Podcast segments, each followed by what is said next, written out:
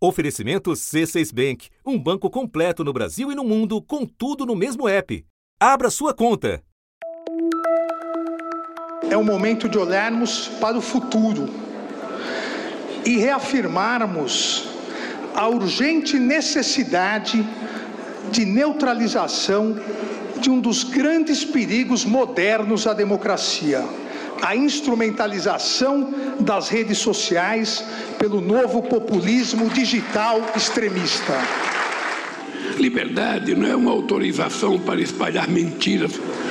Nossa democracia estará sob constante ameaça enquanto não formos firmes na regulação das redes sociais. Alexandre de Moraes e Luiz Inácio Lula da Silva deram o mesmo recado no mesmo dia, o aniversário de um ano dos autos golpistas do 8 de janeiro. Há necessidade da edição de uma moderna regulamentação, como vem sendo discutido no mundo todo, no mundo todo democrático, e como recentemente aprovado na União Europeia, no Canadá, na Austrália, essa proposta de regulamentação a que se refere Moraes já tramita no Congresso Nacional Brasileiro. Trata-se do PL das fake news e que, pela urgência, deveria ser prioritário no retorno do recesso parlamentar. Esse movimento cibernético de redes sociais vai exigir de nós congressistas que algumas modificações aconteçam para que a Constituição também abrace, proteja e salvaguarde os direitos individuais de uma vida que muda muito.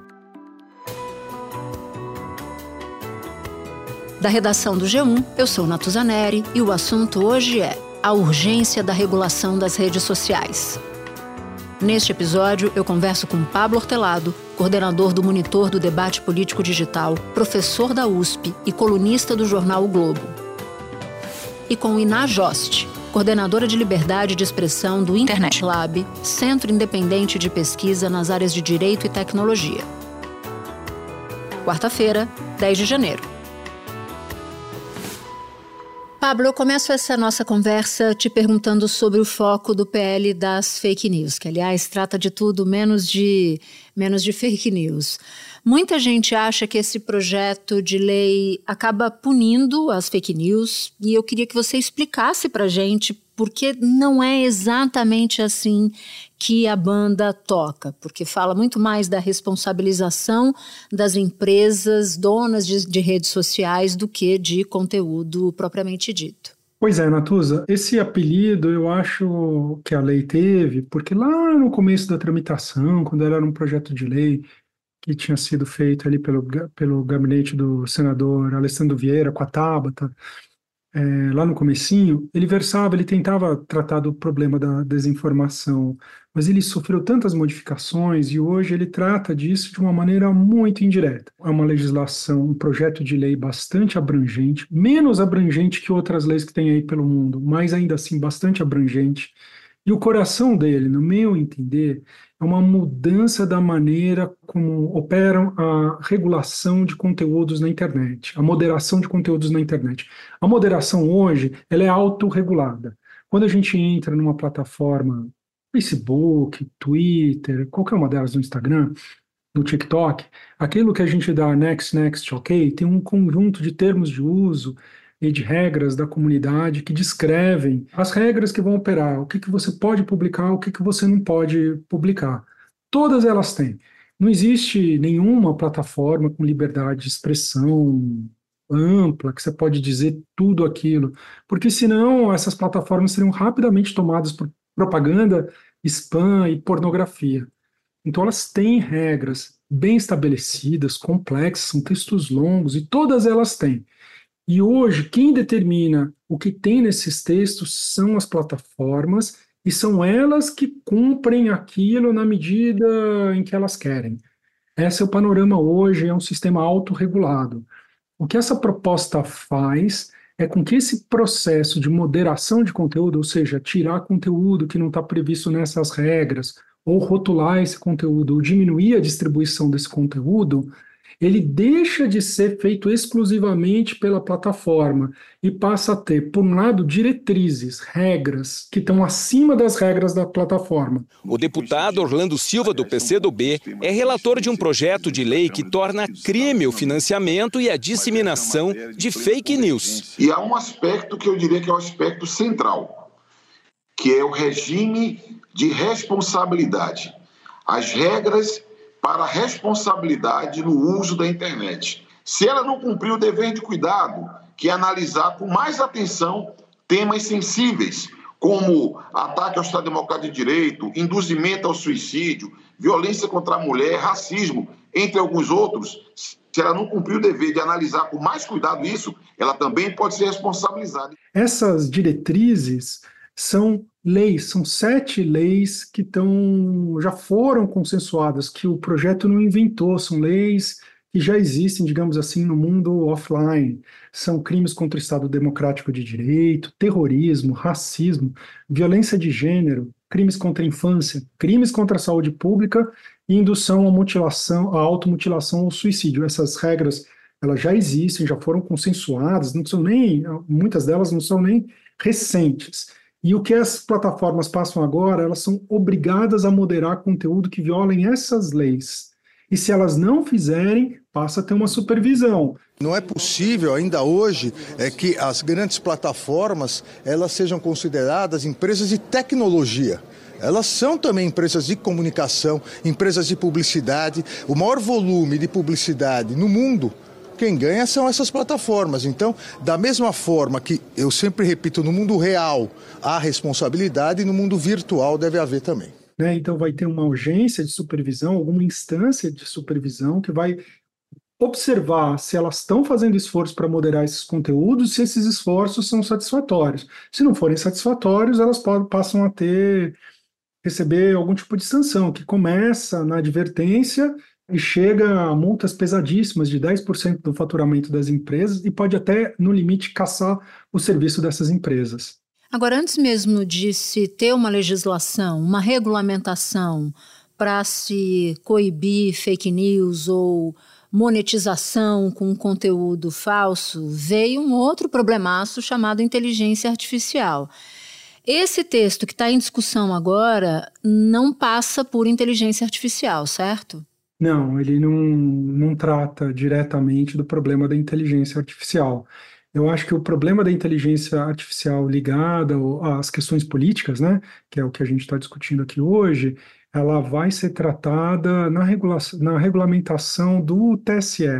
Né, o TSE uma minuta para regulamentação que vai valer aqui nas próximas eleições municipais, e lá tem um, um tratamento para o problema da inteligência artificial. Basicamente está dizendo o seguinte: qualquer peça de propaganda ou, ou, de comunicação política que fizer uso de inteligência artificial precisa ser avisado para os eleitores. Eles têm que saber que aquilo é uma peça de propaganda que foi elaborada com inteligência artificial, que aquela montagem não é o candidato alvo da montagem, é uma, digamos assim, é, é, é algo que foi criado com inteligência artificial. Agora, Pablo, voltando para o texto do PL das Fake News, no ano passado, uma discussão sobre direitos autorais acabou travando o andamento do projeto de lei. Então, eu queria te pedir para nos explicar por que, que esse tema é tão delicado, o que, que aconteceu lá atrás e o quanto essa discussão avançou de então para cá. Olha, o, o PL tem muitas coisas, né? Mas ela tem basicamente dois pontos de tensão, tinha, né? No, no projeto original, que estava lá no começo do ano passado. Um é esse problema que a gente acabou de falar aqui da moderação de conteúdo, sobretudo a direita conservadora.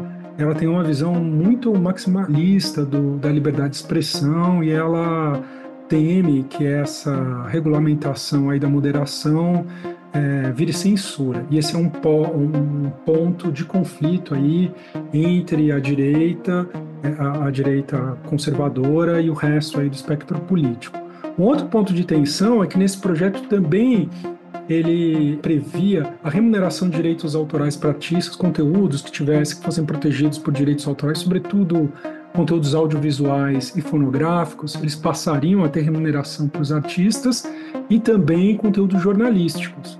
Né, esse foi um, um foco de tensão tão grande, porque daí entravam interesses econômicos das empresas, dos artistas e das big techs. O foco foi tão grande que, ele, que o PL foi fatiado. Esse tema dos direitos autorais virou um PL à parte e o resto, que tratava mais de regulação das plataformas propriamente, ficou uh, no PL original. Só que o que foi combinado era que primeiro passava o de direito autoral. E o de direito autoral, por conta desse conflito de interesses econômicos entre as partes, não, não houve um consenso, chegou perto do consenso lá em agosto, mas depois esse consenso ruiu, e por conta disso, como o combinado era passar esse primeiro, o, o projeto terminou engavetado aí por falta de consenso. Né? A ideia é recuperar isso esse ano, agora de 2024, e ver se ele finalmente desanda, porque a gente precisa de uma regulamentação, né? A gente está atrasado. Sem dúvida nenhuma. E aí vem o calendário eleitoral, porque a gente está num ano de eleição municipal. Esse calendário, na sua avaliação, mais ajuda ou mais atrapalha a tramitação e a conclusão, o desfecho dessa, dessa votação?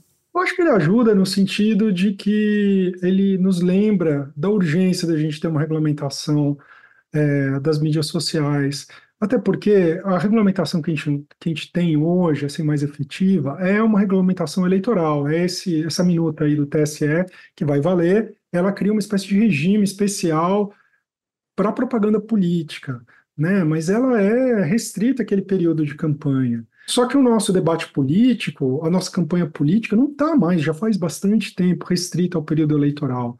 A gente está num outro momento em que as disputas políticas elas atravessam o período eleitoral, mesmo nos anos é, que a gente não tem eleição, os, os, anos ímpares, né, que não tem nem eleição municipal, nem eleição para governador e presidente, é, a gente tem conflitos políticos extremos, a militância não para, né? A gente vive numa sociedade hoje que a, as campanhas políticas elas são permanentes. É, e é por, isso, por esse motivo que a gente precisa de uma regulamentação para a gente colocar essas disputas políticas dentro de certos parâmetros, dentro de certas normas, mais civilizadas, para a gente coibir alguns desses excessos que estão atrapalhando a democracia brasileira. A internet, as redes sociais não são terra de ninguém, não são terra sem lei. Você pode falar o que quer, você pode postar o que desejar, mas você tem responsabilidade sobre isso, responsabilidade penal e responsabilidade civil. Eu vou fazer um, um, um jogo aqui com você. Vou começar uma frase e queria que você terminasse. A regulamentação das redes sociais não acaba com o ódio nas redes, porém. Porém, ela pode conter alguns dos seus efeitos mais extremos. Esse problema do ódio, ele é tem a ver, é um problema social, um problema da sociedade, é um problema nosso, não é um problema de regulamentação, mas a regulamentação pode segurar um pouco as pontas contém um pouco os efeitos mais danosos. Pablo, muito bom ter você aqui de novo. É o nosso primeiro papo de 2024, que venham muitos outros. Obrigada. Foi um prazer, Natuza. Um abraço. Espera um pouquinho que eu já volto para falar com a Inajoste. Com o C6 Bank, você está no topo da experiência que um banco pode te oferecer. Você tem tudo para sua vida financeira no mesmo app, no Brasil e no mundo todo a primeira conta global do país e atendimento personalizado, além de uma plataforma de investimentos em real e dólar com produtos exclusivos oferecidos pelo C6 em parceria com o JP Morgan Asset Management. Quer aproveitar hoje o que os outros bancos só vão oferecer amanhã? Conheça o C6 Bank. Tá esperando o quê? C6 Bank. Ina, eu conversava com o Pablo sobre a importância de haver regulação das redes sociais, sobretudo num ano como esse, que é um ano eleitoral. Contigo, eu quero falar sobre os desafios para se chegar a um texto minimamente eficaz.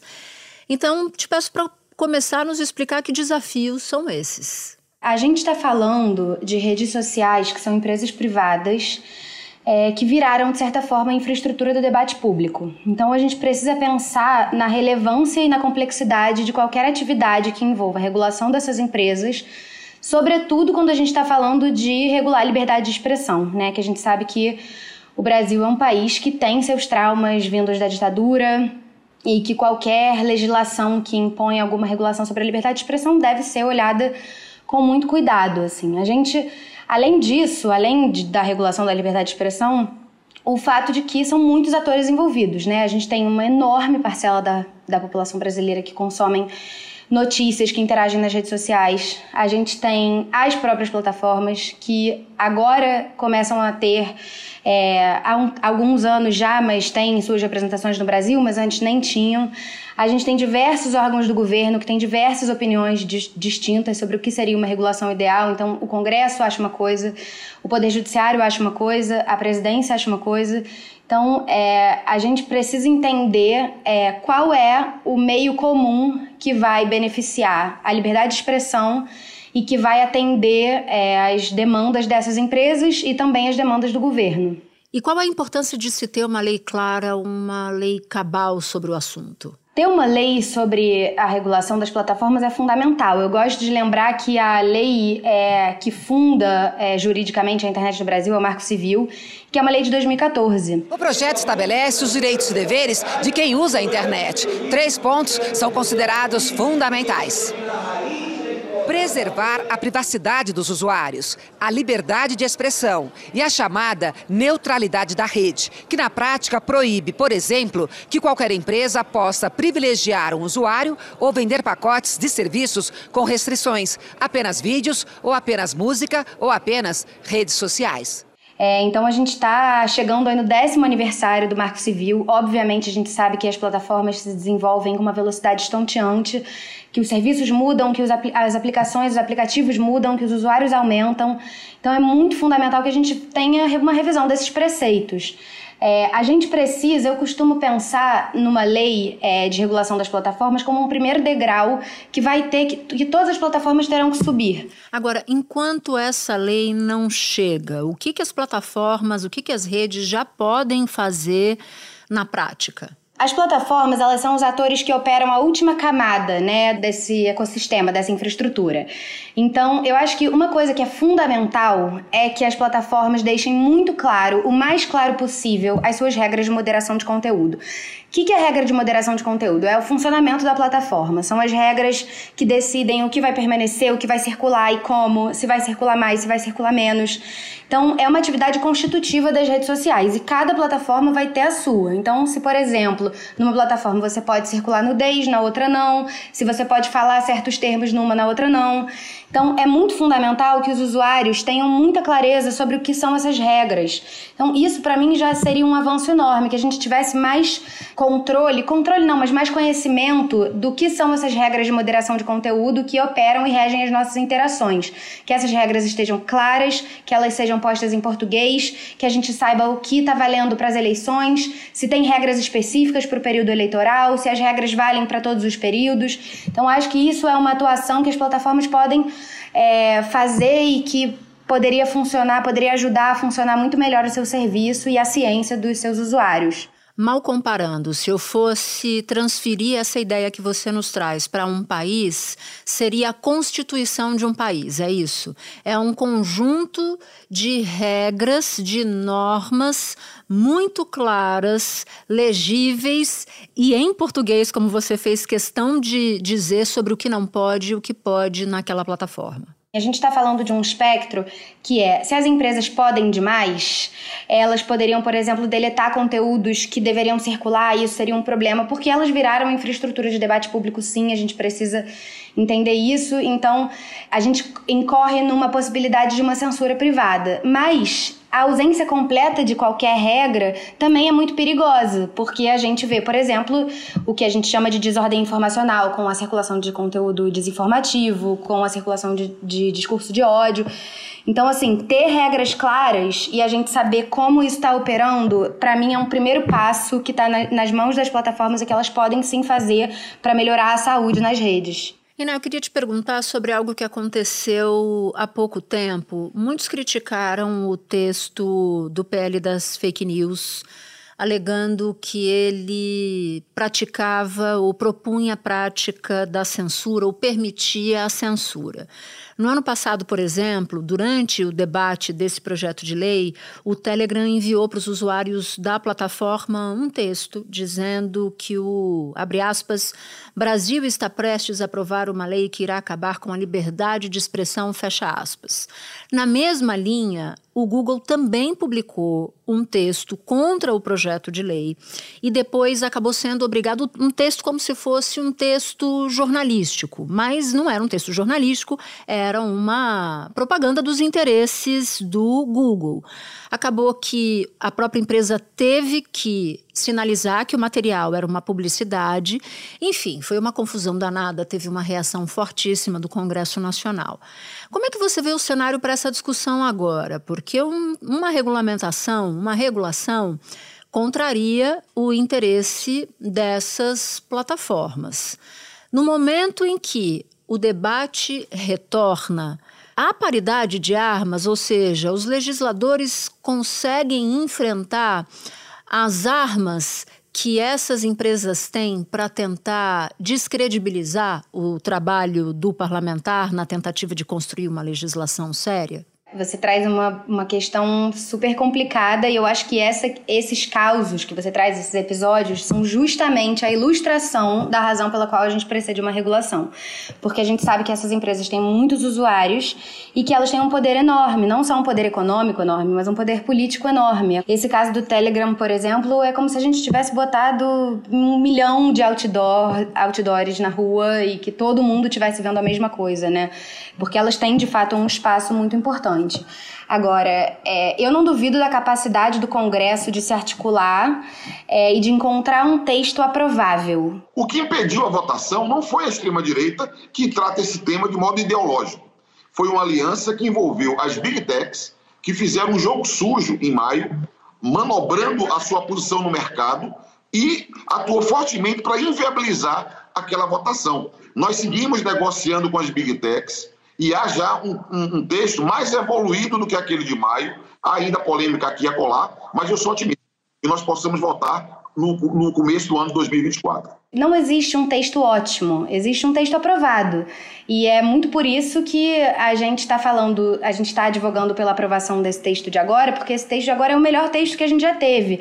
E a gente não acha que esse texto é perfeito, a gente acha que ele tem que ser aprovado. E aí, obviamente, também um texto é, de regulação das plataformas, que é uma matéria tão complexa, ela vai depender de várias regulamentações. E eu tenho muita convicção de que o Congresso tem força para aprovar, sim, um texto base para começar a pensar nessa regulação.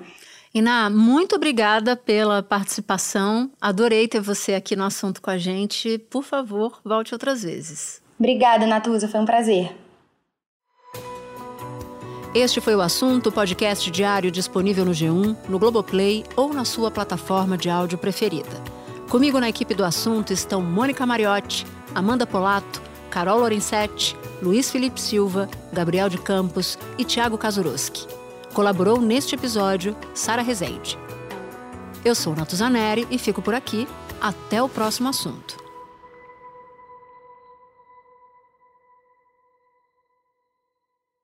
Você no topo da experiência financeira que um banco pode oferecer. Escolha um banco completo no Brasil e em qualquer lugar do mundo. Abra sua conta no C6 Bank.